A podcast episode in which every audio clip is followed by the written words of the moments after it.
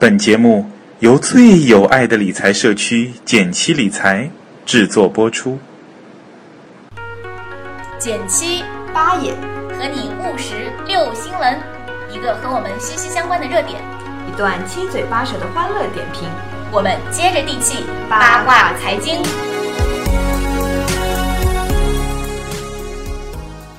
大家好，我是减七。大家好，我是八也。今天我们要聊一个现实的问题，是由《还珠格格》哎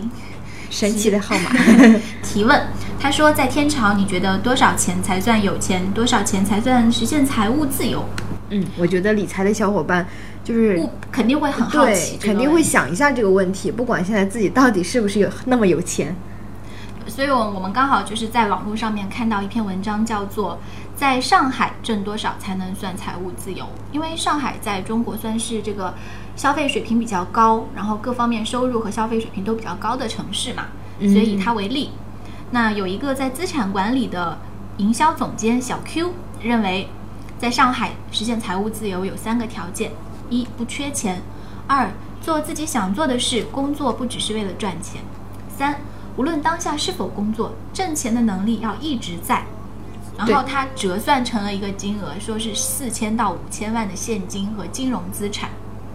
嗯，我觉得他这个思路还挺严密的啊，就不仅是说现在需要有多少金钱，有一个可以量化的数字，而且我很喜欢他最后一点，就是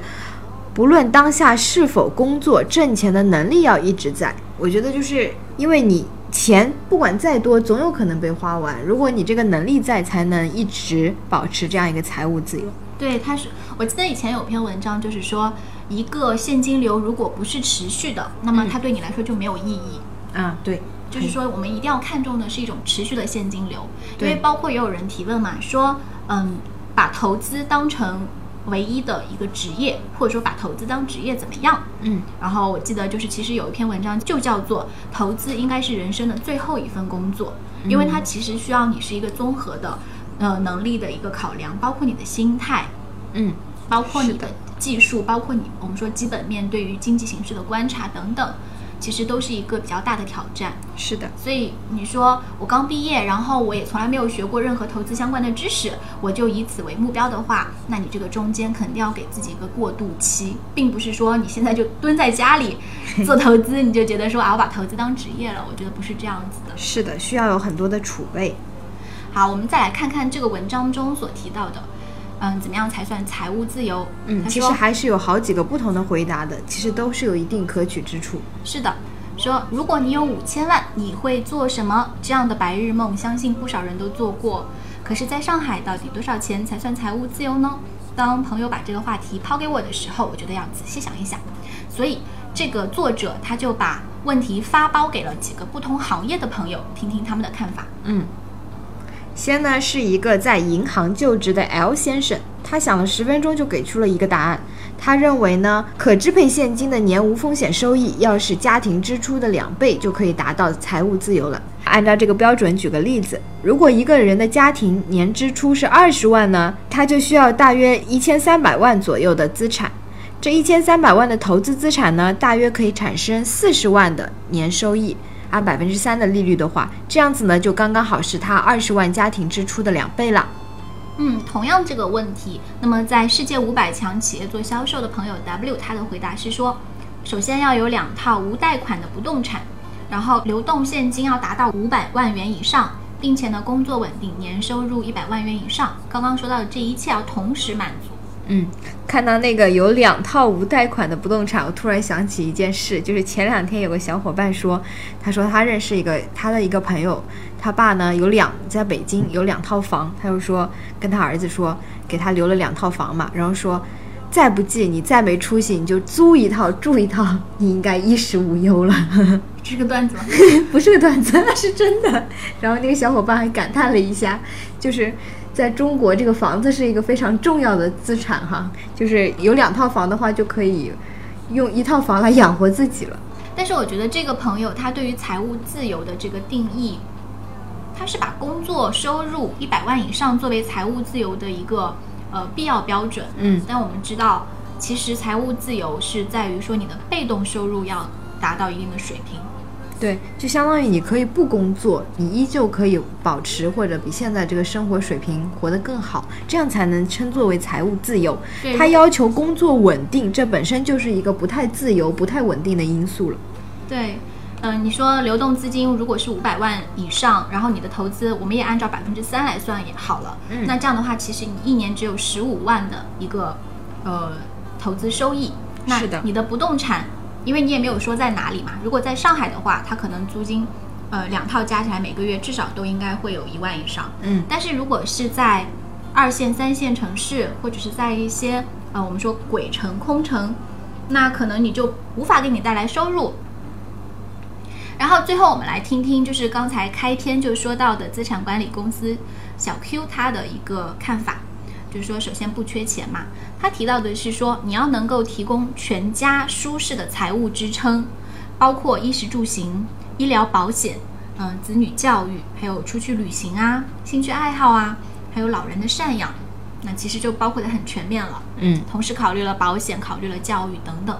工作不只是为了赚钱，我觉得这个就是，呃，我们刚刚提到的财务自由，它有一个很重要的定义，就是你的工作是更多的是为了实现自己，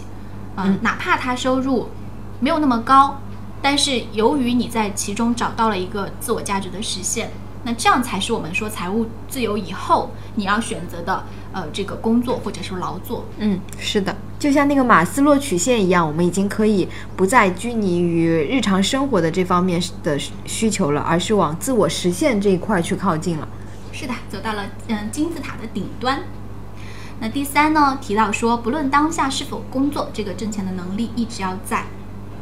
我觉得这个也是非常重要的一点。嗯、那在 Q 先生看来，以前说三十年河东，三十年河西，现在世界变化的很快，五年可能就是一个轮转。一直要保持好的工作和经济状态，其实并不容易。啊，我们知道说经济危机的时候，对很多行业都起了很大的冲击。是的，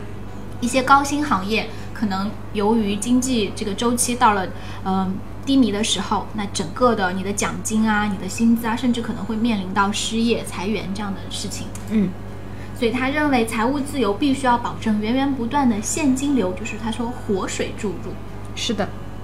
我觉得 Q 先生的这个目标对于财务自由的目标这个思路很值得借鉴，但是呢，对于我们大部分人来说，这个目标太过于遥远了。对，六千万。对对对，我觉得这篇文章其实更值得借鉴的是，Q 先生到底是通过怎样的行动来达到自己这样一个状态的？我觉得他的这个方法还是挺值得我们学习的。对，因为 Q 先生他刚刚说到他是做资产资产管理，对，所以他对投资也比较有经验。他说，在工作中会接触到不同的投资项目，参与每一个项目都是一个学习的过程。比如说公司的财报、嗯、基本面等等。那在这个过程中，他就会发现一些风险小且收益高的项目。嗯，到目前为止，Q 先生的投资呢是对半开，一部分百分之五十是固定收益类产品，百分之五十是浮动收益类。呃，这个固定收益类，比如说像信托，包比如说呃银行理财财保那个就是给你一个预期收益率的那个银行理财产品。对，其实最简单的就是定期存款嘛，那定期存款就是最典型的，对然后债企业债券等等，对对对就是一些承诺利率的产品。对那像什么股票啊、基金啊，它可能都是说今天高明天低，就是会有止跌涨的这种叫浮动收益类产品。嗯嗯、所以 Q 先生是这两种产品对半分。当然，任何投资都是有风险的，高收益产品就会伴随更高的风险。尽管 Q 先生比一般人能够掌握更加全面、精准的信息，但是对于自己所能承受的风险，Q 先生还是有自己基本的评估。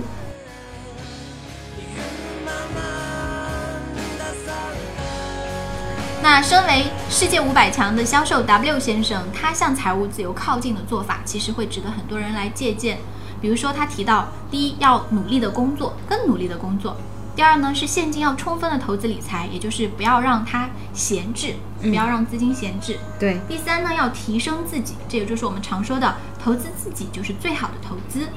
是的，他的这个思路可能更值得大部分人去借鉴，因为是一种相对中规中矩的方式。嗯，还有很有意思的就是有两个朋友，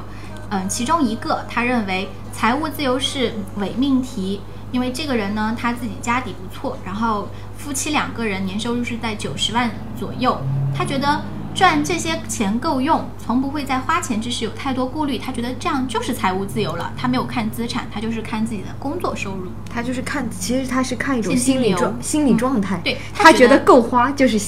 财务自由。对，那相比之下，另外一位呢是富二代朋友，自己家很有钱，并且自己开公司，但是总是担心钱不够用，或者家庭遭遇什么变故会让他的财富急剧缩水。嗯哎，这两个人就是相当于一个呢是没有什么资产，但是有比较好的工作收入，他觉得已经财富自由。嗯，然后另外一位呢是有很多的资产，而且自己开公司，但他觉得自己还没有达到财务自由。对他其实是心理状态的不同，一个呢可能是稳定的收入，虽然说钱可能没有富二代多，但是他胜在稳定嘛。第二个，虽然他钱多，但是开着公司要操心很多事情，而且呢，因为公司嘛，有一艘大船要他驾着，所以他风险也很大。哎，其实我想到一句是说，嗯，其实是因为富二代这位朋友他更有理财的观念，嗯更有一个嗯，就是生于忧患，死于安乐这样的一个概念，他非常有可能险意识。是的，嗯，所以倒倒不是说大家都应该忧心忡忡，说自己哎呀这个钱不够用，不能够防御各种各样的风险。但是我觉得，嗯，如果说你的收入是纯粹的这个工作收入，然后不去做什么储蓄，相当于就是我们说的年光嘛。对对对一些人收入很高，但是可能你在